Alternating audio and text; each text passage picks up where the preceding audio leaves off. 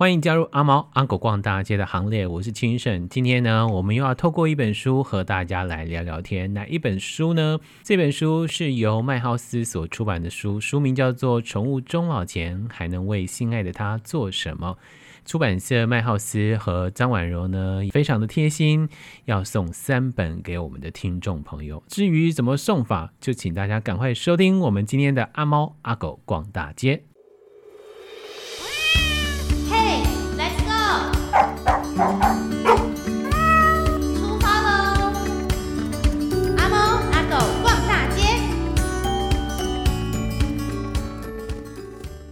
今天呢，要访问的是动物沟通师张婉柔。很有意思的是，我跟他的那个缘啊，早在他刚刚踏入动物沟通师的时候。他跟朋友们一起合写一本书的时候，我们就已经结下了梁子。但我万万没有想到的是，他这几年他还在做这件事情。我相信总有一个动力让他想要做这件事情，总有一个理由让他想要做这件事情。他就叫做张婉柔。婉柔最近在麦浩斯最近所出版了一本书，叫做《宠物终老前还能为心爱的它做什么》。末期宠物的心情安宁照护指南，我知道这本书卖得很好，这也是我自己觉得很纳闷的，就是大家你到底是为了终老，为了心爱，还是为了那个安宁照护这几个字呢而买这本书？这是我自己很好奇的事情啦。那这本书呢，就告诉大家，就是心情安宁照顾者的自我照顾、离世的沟通，还包括他自己是动物医师啊，又兼动物沟通师这样的一个跨领域的工作。他如何去看待人跟动物之间、人跟宠物之间这样的一个，我觉得很美满的这个关系？今天我们就访问就是这本书的作者，也是动物沟通师张婉柔。Hello，婉柔你好，金盛大哥，各位听众朋友，大家好，好久不见，好久不见。我万万没想到你居然还在这个线上，我觉得可能婉柔的 OS 也是这样，我万万也没想到你还在这个线上。哦，我不敢，我不敢，还在这个阿猫阿狗逛大街的行列当中。对呀、啊，为什么啊？就是在当时做动物沟通师的时候，那时候应该还有一些的困难、犹豫，然后还在思考，嗯，你跟动物沟通是这个工作的关系到底是什么？可是当我买了这本书啊，我就发现这几年你丰厚了好多好多哦。哦，好，没白走，没白走，没白走。怎么了吗？嗯、呃。我觉得动物沟通其实也是带着我在探索我自己。嗯哼，嗯，就是在沟通的初期，我就是像一般的沟通师一样，什么样的案子我都会接。嗯，那什么样的事主我都会去体验。那在经历一段时间之后，我慢慢会有感觉，我可能我在做哪一些类型的个案的时候，我自己是。比较有动力的，嗯哼，嗯，那我觉得这个是回溯到我在当医生的时候，在面对老病死这件事情，我自己，嗯，我自己其实是在当医生的时候，其实是有一个门槛在那里的，我是不认识、不理解，我也不知道怎么看待他的，嗯哼。那在动物沟通的时候，我觉得沟通虽然可以让人去听到动物的想法。但是真的要能够，好像让善终可以发生这件事情，嗯、关键其实是在四主身上。嗯，那但是要让四主懂这件事情的起头在我身上。嗯哼，所以就会变成说，好像这功课你得回来在自己身上去做。嗯哼，嗯，我觉得那是一个可能，我过去自己在职业的时候，我心里面有一个遗憾在那边吧，或是我觉得。对于这样的族群，其实收到的支持其实很少的，尤其是情感上的部分。对，所以我后来就想说，一直在想说，可以怎么样让这东西再前进一点点。嗯嗯，我觉得一开始或许是抱着抱着我自己怎么样去跨过我自己的坎这个心情在前进的。嗯，所以你看到你自己跨过那个坎了。所以你看到了，就是你往前一点的时候，你实际上也帮助了这些饲主、这些主人们。我觉得是有的，就是至少我们的观点不会只卡在死掉结束，嗯、没有、嗯，我们会往前推一点点，然后我们会去看到，在一段关系里面，他除了有爱，他还有付出，他还有勇气，他还有跨越。嗯，嗯那嗯、呃，我觉得四主有的时候其实都知道，但他只是需要有一个人好像陪着他，或者是。支持他，嗯，去好像去扭转那个按钮，嗯，但他只要过去之后，他其实他自己内在就有力量，可以跟着宠物一起去经历这个生命最后我觉得比较困难的那个阶段。婉柔，你觉得你自己算是另外一个拥有钥匙的人，把两边的门给打开来，让他们可以走过去，去了解他在想什么，让他可以走过来。让另外一个人或是另外一个动物可以有机会被了解的机会，是这样吗？我希望我是这样，嗯嗯，但是我能做的其实是传达，嗯，嗯，那至于传达到四主那边可以被吸收多少，嗯，然后会被解读成什么样子，我觉得。我没有办法去控制。哎、你真的好老实说，真的在那个悲伤、在那个惊吓、在那个担心、害怕、无助、手足无措的这个情况之下，其实动物沟通是说了什么啊？老实说，我自己的经验 听下来真的还不多啦。就是你你会回头去想的时候，在那个当下，你可能只抓到几个句子。几个关键字，嗯，嗯，可是搞不好你们还有更大的东西也说了出来，可是，在那个当下，我只收到这几行字，会有这个状况啊。但是如果那几行字对你很有意义的话，那其实我觉得就够了，就够了。嗯，好，我们今天访问的呢，就是《宠物终老前还能为心爱的他做什么》这本书的作者，他也是动物沟通师。这个书啊，我必须说。大家如果真的花钱买啦，我真的觉得大家是很有心的人，因为大家也看到了婉柔想要跟大家说的这个内容。这个书它其实有分三个章节，那第一个章节是陪伴宠物走最后一里路，你需要知道的事；第二个是作为照顾者你需要的自我关照。第三个呢是离世后的常见的疑问，我们今天可能就把这个放在那个重点上，就是第三段离世后的常见的疑问。为什么婉柔刚刚深了一口气，让 你们居然要聊这个东西？没有啦，我我觉得就是说这个书啊，大家打开来的时候，你为什么花很长的时间，或者你喜欢这本书的原因是，真的不用我多说，你可以很明白的了解了婉柔。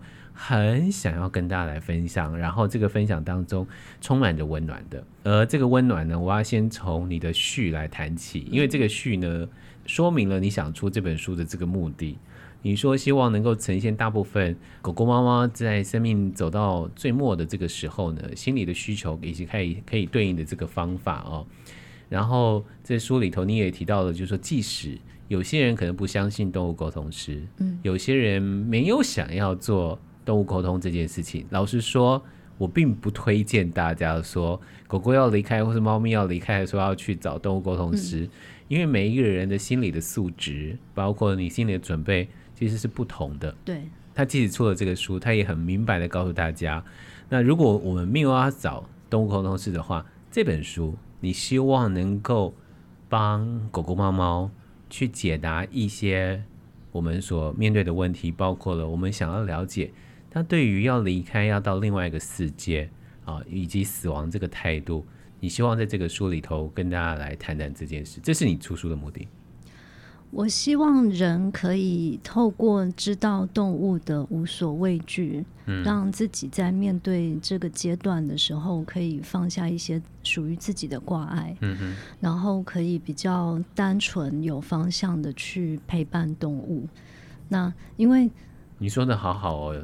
单纯有方向，因为我觉得，在我我后来自己去学安宁，嗯。嗯，那我自己发现，在陪伴人、末期病人跟陪伴动物，嗯，最不一样的地方是，动物其实没有太多死亡恐惧，嗯，那但是呃，作为照顾者、饲主，在面对到生命最后一段路的时候，会有。不同身份的焦虑。嗯哼，比如说，作为自己可能面对的就是那个即将分离的预期。嗯哼，那对于照顾动物这一块，就是我怎么做，是不是他会满意，还是他会怪我？嗯，嗯，就是我们人在这里其实会有很多的纠结。嗯，但但是其实跟很多动物聊过，会发现，嗯，好像没有那么复杂。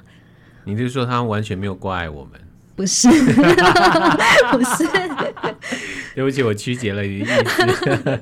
不是，是他们对于生命的那个坦然，带出的那个无畏。我觉得是我后来看到很多四主能够跨越的一个很精髓、很根本的那个力量。你就是说，这个无畏、没有惧怕这个事情，其实是你们做动物沟通师希望代为传达给四主朋友。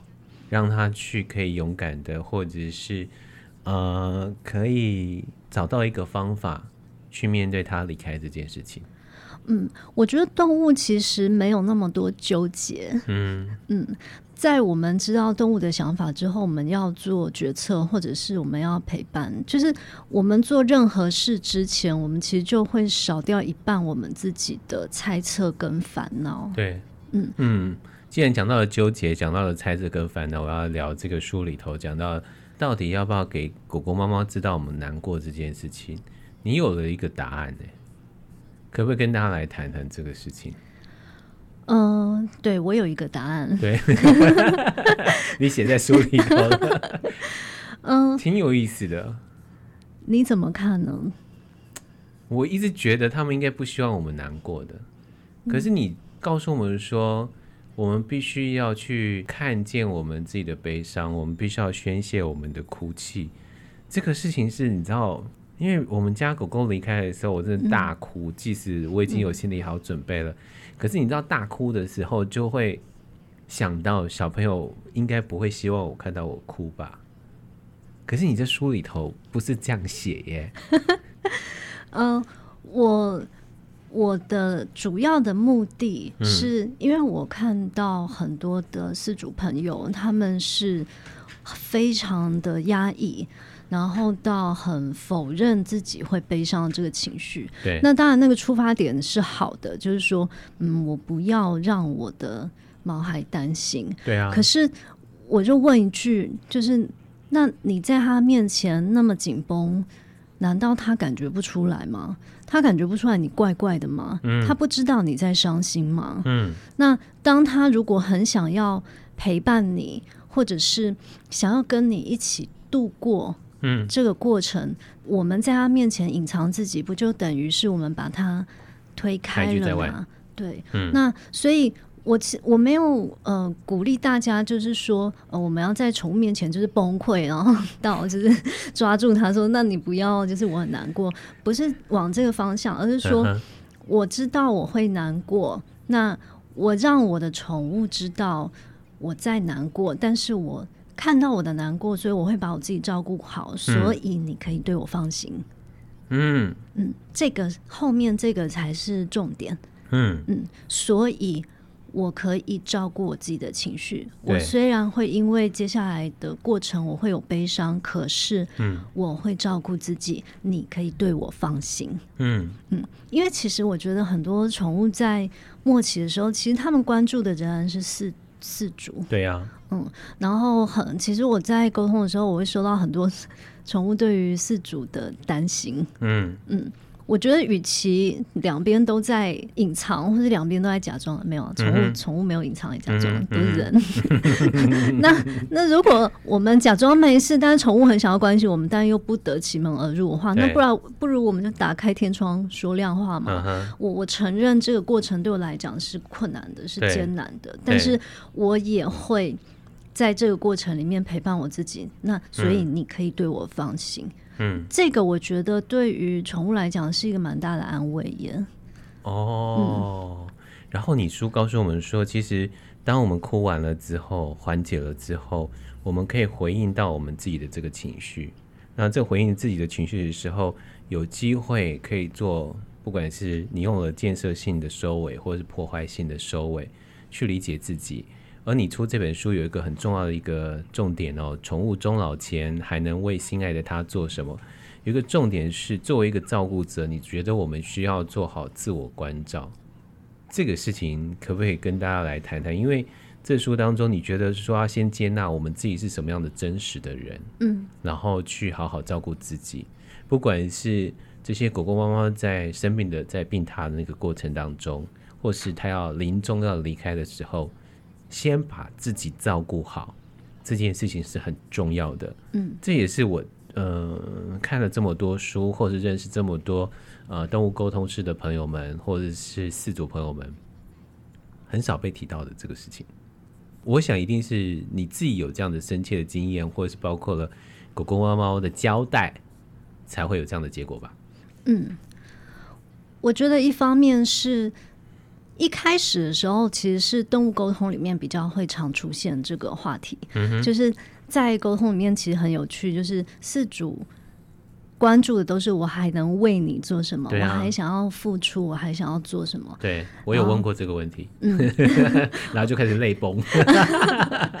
我我想一定会，因为我们会想要抓住那个最后的尾声，可以去付出，因为付出是我们表达爱的一个方式嘛。嗯嗯，那可是我觉得很有趣，就是你问十个动物，大概十个它一定都会有。一个都会有个共同的现象，就是除了那个你要给我吃什么，带我去哪里，然后我什么心愿什么什么这些讲完之后，最后或者是一开始的时候，他们就会说：“你要好好的哦。”你好烦啊！你 哇！哎呦，好烦哦！你这样问这种，对啊，你知道就是哎。对我我我们家狗狗要离开的时候，我真的问他说：“我还能做什么东西？哈、嗯，那你有没有希望我帮你做的这个事情？”但他的确有交代这个话，嗯，你知道就是哇，不行不行不行不行啊！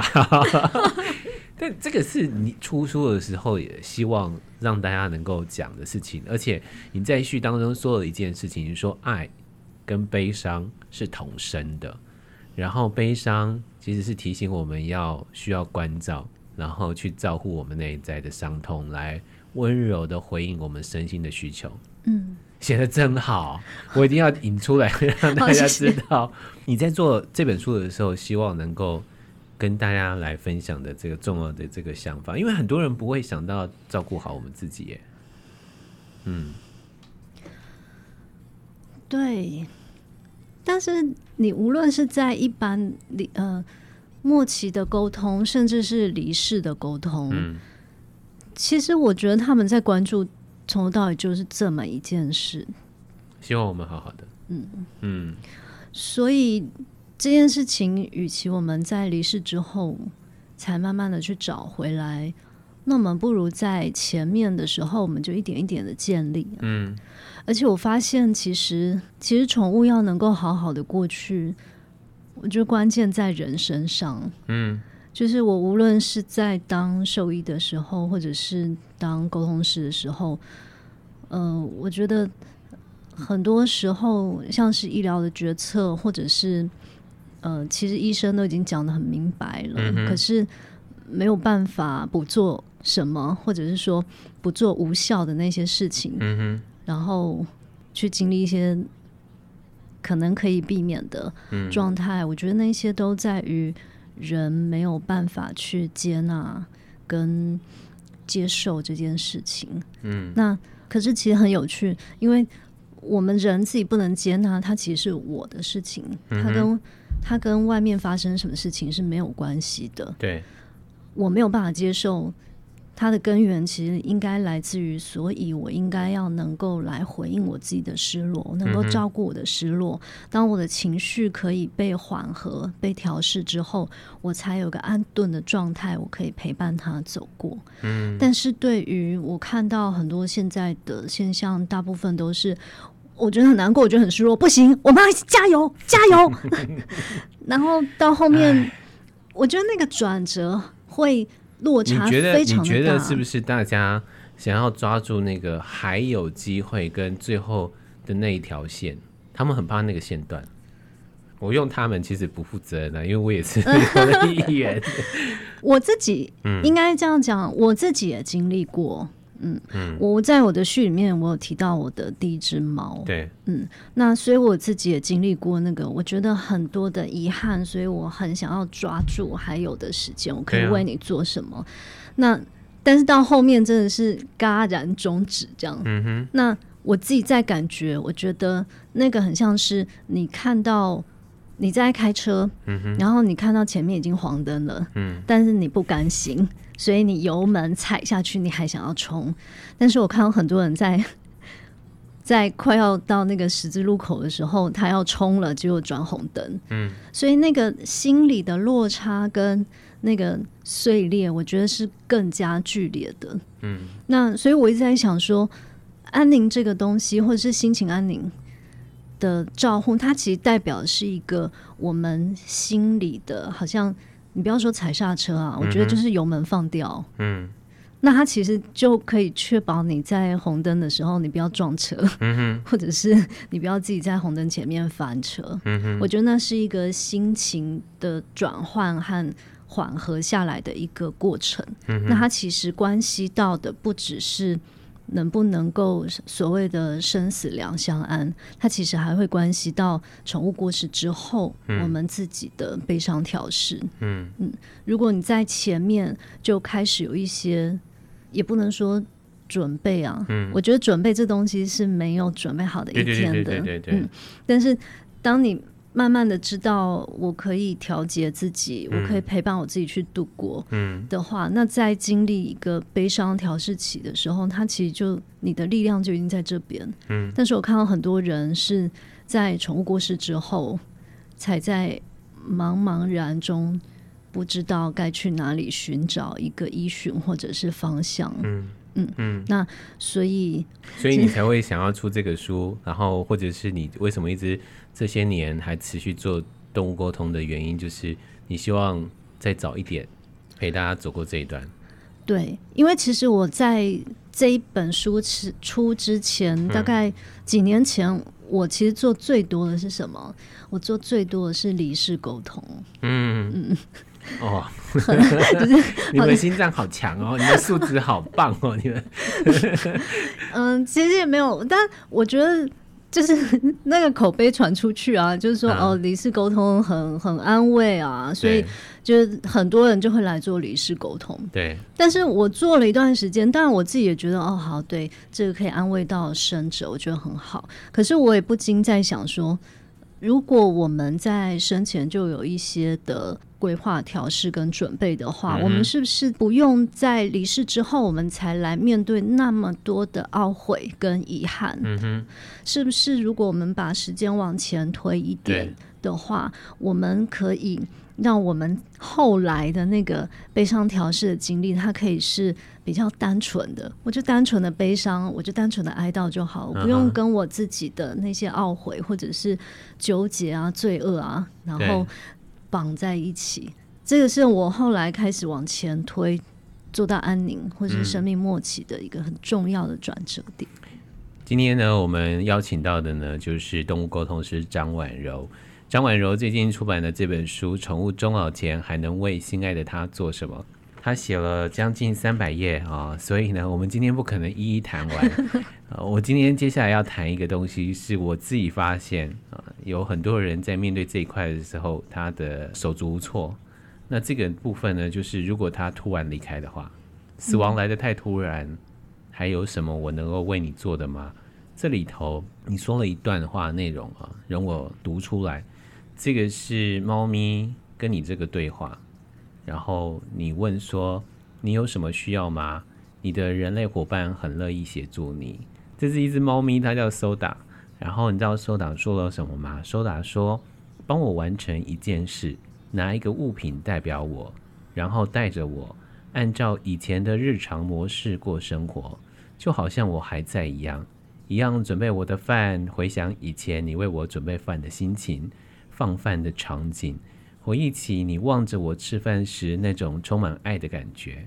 平常你会摸摸我，跟我说说话。”现在你可以在饭后，也就是在一天的结束之前，摸摸我的骨灰罐，跟我说话，并想起以前你跟我话家常的时候，你都会说些什么。我是什么样的表情，你又是怎么样的回应你？回忆我们在一起充满爱的感觉，然后告诉我你有多爱我，再一次去感受我们之间的爱。这个故事是猫咪突然的离开，然后对于主人来讲，这个沟通的过程当中，猫咪交代这件事情。你的书里头有太多让我惊讶的事情，是什么？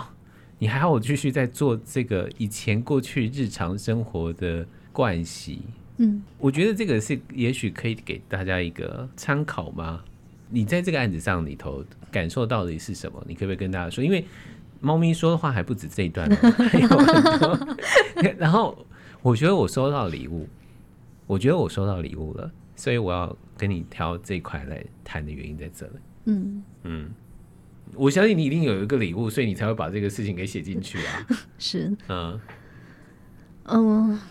呃我觉得毫无预期，嗯，毫无心理准备的过世，那个对于生者，嗯，就是对于我们这些还活着的人，它其实是一个很很大很大的冲击。那个冲击是断裂的，嗯，就是好像你的生活从这一刻开始就再也不一样了，它是没有一个转换。跟给你时间去调整，或者是去思考，根本就没有，就突然停下来了。对，那所以我们外在看起来是就是哦没了，是这样子的，嗯、但是我们内在那个冲击就很像你被。那个大卡车连接车突然就你过马路的时候，你根本没有看到，然后你就已经被撞了。嗯，所以我觉得在那个过程里面，很多人其实是根本都还没有回神的。嗯嗯嗯，就是到底发生什么事情，怎么会这样？就是很多人是懵了。嗯嗯，其实对于猝死的动物，或者是说没有什么心理准备，来不及说再见，然后就过世的动物，他们对于主人很多。会有这样子的要求，对。那我自己的感觉是很像是让我们去陪着自己走完那个我们觉得好像没有经过的那个阶段。你说那个完成的那个阶段并没有走完，对。嗯哼。因为如果一般，比如说慢性病好了，我们可能心里会有一个预期，虽然我们永远都不希望它发生嘛，对，但是我们心里至少是有预期的，嗯，嗯。那但是对于猝死的那些，他其实是完全没有心理准备的，他连预期的那个都没有，所以他给予自己的调整也完全都没有。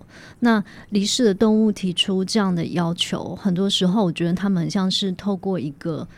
好像我们还是经历一个日常，嗯，但在那个日常里面，其实我们自己也知道这个日常有一些不一样。嗯，嗯，可是它其实对于生者来讲，我觉得它是一个过程。我们心里有一个还没有走完的历程。对，哦，所以我们趁透过这个方式，或者是透过这样子的形式去走完我们自己心里的历程。但要走多久？为什么会这样问我呢？你知道，就是我可以这样做。可是他的家人可能不会同意做这个事情，他们会觉得你疯了，你为什么要这样做？嗯、你这样其实在虐待你自己。嗯、这件事情是一个，你知道，旁观者跟我想要做这件事情，它其实是个仪式，它也许是个日常，嗯，可是总会有这个问题吧？其实这也是我出那个第三个部分的原因，嗯哼，因为我希望不只是。失去宠物，或者是正在失去的宠物的人，自己知道这件事情。嗯、我希望旁边的人也可以理解。大家买这个书，然后放到桌上，让他自己翻，让家人自己翻。对，对，因为因为我觉得，其实悲伤的族群在我们这个社会是很不被理解的。对，你终于说到重点了，这也是你出书的原因。你希望悲伤的人被看见、被理解。是，嗯嗯，因为很多人都会觉得三个月好像可以了吧，半年应该 OK 了吧？你可以养一只新的了吧？你应该过去了吧？你要走出你的悲伤。你再不走出来，这样是不对的。你够了没？类似这样的，接下来就会一直不断噼啪噼啪出来。我就是因为这样看到这个东西，所以我才会问说：“嗯，那有时间性吗？”没有，其实没有。嗯，因为悲伤它是一个很个人的历程。我们不是说我要沉浸耽溺在我的悲伤里面，然后永远不出来。嗯，但是如果你不进去的话，你是永远没有办法走过的。嗯，那可是我觉得在现在的社会，大家会否认那个悲伤，反而会把悲伤的人搞得更孤单。对，因为我跟你讲，你不理解我嘛？好吧，那我关起门来，我自己消化。嗯，但是我觉得那个过程其实是很辛苦的。所以婉柔，比如说我们换另外一个角度好了，就是如果我的朋友他面对了。狗狗、猫猫离开，不管是突然离开，或者是是慢性病的离开，比如说我也看到他的这个痛苦的时候，我可以换一个角度，就是买这个书，然后给他，然后你也不用多说什么，它也是一个方法。我觉得，呃，对于悲伤的人来讲，他可以从他对面的人的眼神或者是行为里面读到“你懂我”，嗯，其实这样就够了。嗯。嗯，因为我们都可以成为那个你懂我的那个人。我觉得这个很重要。这一段呢，你就讲到他有一个最后一个仪式，诶，收打这一生已经圆满了，然后我允许你走自己生命的道路，我会放手。嗯，嗯，这个话是要说的，对不对？对，要说的。嗯，我再重复一次，收打这一生已经圆满了，我允许你走自己的生命道路，我会放手。嗯，这个是对他说，也是对我们自己说。嗯嗯，对。好，宠物终老前还能为心爱的他做什么？呃，接下来呢，我我想要聊一段这个内容，是你你花了很长的时间去谈这个东西，就是很多人对于狗狗猫猫要离开啊，放不放手，跟要不要积极治疗这件事情，或是对于他的生病这件事情，有太多太多。不知道到底要怎么做的事情，比如说安乐死、自然死这个事情，嗯，你这个书当中也有提到，但我没有想要跟大家谈那个安乐死与否跟自然死与否这个事情，因为我的答案很清楚，就是你很清楚答案。我觉得做四组的很清楚答案，可是有太多事情给困扰到你，或者是影响到你的这个决定，也因此啊，婉柔在这个书当中纳了一个，我觉得。对于一般读者来讲，可能难消化的东西，可是那个很重要。而且我看到婉柔刻意放这件事情，是代表这件事情对我们来讲是有很大很大的收获。就是讨论安乐死或者自然死这件事情的前提，应该要讨论就是你放进来的濒死的征兆跟阶段的表现跟四大分解这个理论，这个放进去的原因，你可不可以跟大家来讲讲？然后。可不可以稍微解释一下这里头的内容，好不好？呃，我觉得会写这个东西主要有两个两个部分。那第一个部分是，其实呃，我在学了人的安宁之后，嗯，呃，我们在陪伴病人有一个很很重要、需要很敏锐的部分，就是我们要能够去辨识。病人还有多少的时间？然后我们可以跟他工作。因为这一段老实说，好适合放在人类身上，也好适合放在狗狗、猫猫身上。嗯嗯，就是我们通常在。面对临终这个部分，我觉得大部分的人是不清楚后面会发生什么事情的。嗯嗯嗯、所以动物有任何的变化，其实我们可能只会有一个念头，就是不行，我要找医生。嗯，嗯可是这样子的部分的话，它会变成说，我们只能依赖医疗。嗯、可是如果他濒死症状已经出现的话，那其实医疗它就要退到后面去了。嗯，它可能可以做一些缓和的支持，但是。这个在说的事情是，这个身体它已经即将要关机了。哦，那所以一个身体要关机的时候，你要做什么呢？你的重点就不会放在我还能怎么治疗，或者是我要我还想着治愈了。Uh-huh. 你的重点就会放在那我接下来的时间，我想要怎么陪伴他，嗯、我想要怎么规划，然后还有就是这过程会发生什么。如果我清楚的话，我比较不会一直处在紧张、焦虑跟害怕里面。所以你就说，如果我们没有去透过我们讲的这个四大症状，然后看见。病人或者是狗狗、猫猫身体的这个变化的时候，我们其实是无法去准备好接下来要做的事情。对，就是对人来讲，那就是猝死。嗯哼，嗯，那我们刚刚前面提到嘛，如果对人的认知来讲，那是一个猝死的话，嗯、那他后面的心碎就碎满地了，因为他完全没有一个掌握跟预期。嗯，可是我在呃用动物沟通去陪伴末期的宠物的时候，其实跟饲主去聊起来，我发现其实很多的。个案他们都已经出现濒死征兆，嗯哼，那但是四主是不觉不察的，嗯哼，所以对他们来讲，那个就是戛然终止，嗯。嗯，所以你可以想见那个后面的自责、后面的懊悔、后面的纠结，然后甚至是其实很多人都还会透过离世沟通去问他说，是不是因为我当时没有做什么，所以你怎样？对，其实不是啊，他濒死征兆都已经出来了耶，嗯。但是他前面不知道啊，嗯、他不知道的话，他后面就要承受这些很多的自责和疑问和自我质疑。嗯、可是如果他前面就知道的话，他后面就不用经历这些了，他就不会觉得动物是他害死的。嗯、那对他的心理历程来讲，动物它就是进入一个自然的生理的变化，而不是。突然的终止掉，嗯。嗯，所以我觉得，我觉得需要知道濒死征兆，对于四主来讲，一方面是减轻那个对于未知的恐惧，嗯，二方面是眼睛看到的，你自己心里就会有一些问答，然后会有一些调试，嗯嗯，那那那其实就是让四主或者说作为照顾者，他可以自己在一个稳定的。呃，脉络和过程里面，嗯嗯，他就知道他自己正在经历什么状态，嗯、而不是被突然发生的死亡吓到。嗯，所谓的稳定的脉络啊，就是书当中所提到的地水火风。那地水火风其实各有各的意思，地是代表了包括了骨骼，嗯、包括了他的身形。那你会透过他的身形的改变，去发现他身体有了变化。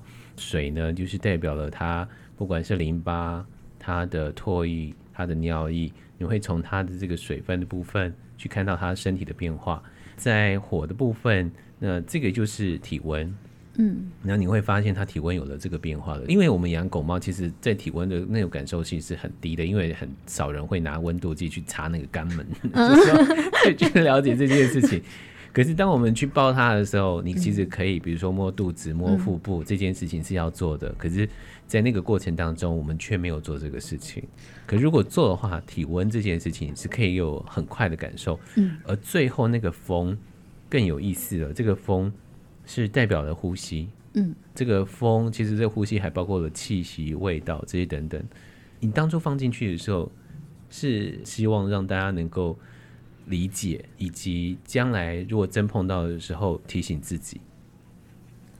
对，就是至少你如果这种事情是发生在凌晨三点的话，嗯哼，你不会担心说三点还有哪里有医院我要去找。嗯，你可能知道他的进程是什么，你可以做的事情或许是陪在他身边。嗯哼，嗯。我觉得可以安心啊，最主要是可以安心，嗯、因为其实我其实也看过很多的事主在见到濒死征兆的时候，就是赶快往医院送，嗯、但是可能半路就过世了。对，嗯，或者是送到医院的时候停止了，嗯嗯，或者是送到医院的时候在。再过一两个小时，然后就结束了。嗯，那你想啊，就是一个人他在面对这个濒死征兆发生的时候，当他心里面他的悬念呢、啊？嗯，他的悬念是不行，他发生事情，我要赶快把他救回来。嗯，到死亡真的出现在他面前，那个心理的落差，跟他真的看到他，而且他明白那个意涵，然后他可以。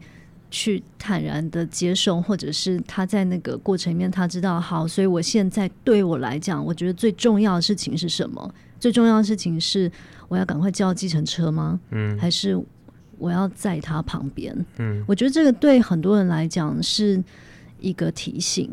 嗯，嗯，就是我事先知道这些事情，那我也可以去思考，就是如果真的当一。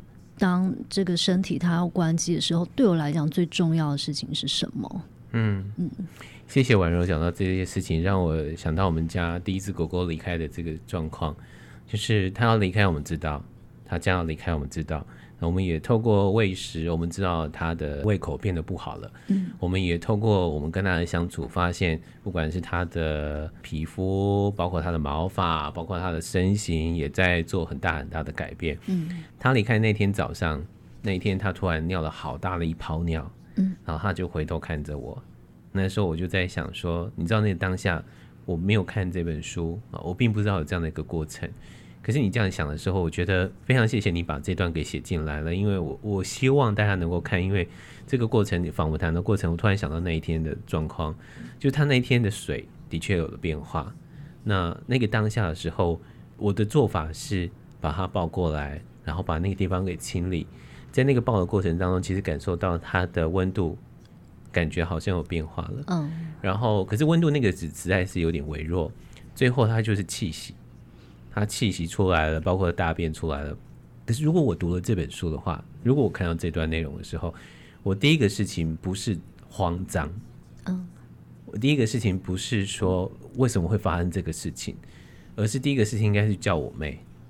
你知道，就是那件事情是我一直对我妹很大很大的亏欠，因为我们一直觉得不会是在这一天，嗯，所以我妹也准备要出门，然后她正在灌洗，可是这个时间来的太快了。他这个瞬间来的太快了，所以当我妹被我叫到出来的时候，果果已经离开了。嗯，对他来讲就觉得说，你为什么不早点说？可是如果在这个书当中所提到的地水火风，我们可以感受到的时候，我们就可以提早的因应这件事情，嗯，而做好告别这个事情，嗯。对大部分的饲主而言，呃，尤其是希望动物可以自己走完它的一生，希望呃自己可以在它要告别的时候是可以在它身边的人，我觉得这是一个很蛮重要的指标。嗯嗯嗯。嗯那婉柔呢？今天非常谢谢她。老实说，里头有好多要讲的事情，但就请大家来看看这本书。最近在麦浩斯所出版了这本书《宠物终老前还能为心爱的他做什么？莫及宠物的心情安宁照护指南》。今天婉柔呢也特别带了三本书要送给我们 Parkes 的听众朋友。您只要到我们阿猫阿狗逛大街的脸书粉丝专页，告诉我们说你最爱的狗狗猫猫，他们所做的事情是哪一件事情，或是你最爱它的理由又是什么？因为婉柔刚刚在接受访问的时候提到了爱和悲伤是同生的，我们与其记住悲伤，我们来留下爱好吗？欢迎大家到阿猫阿狗逛大街的脸书粉丝专页上留言。告诉我们你对狗狗、猫猫的爱，谢谢婉柔，谢谢，谢谢。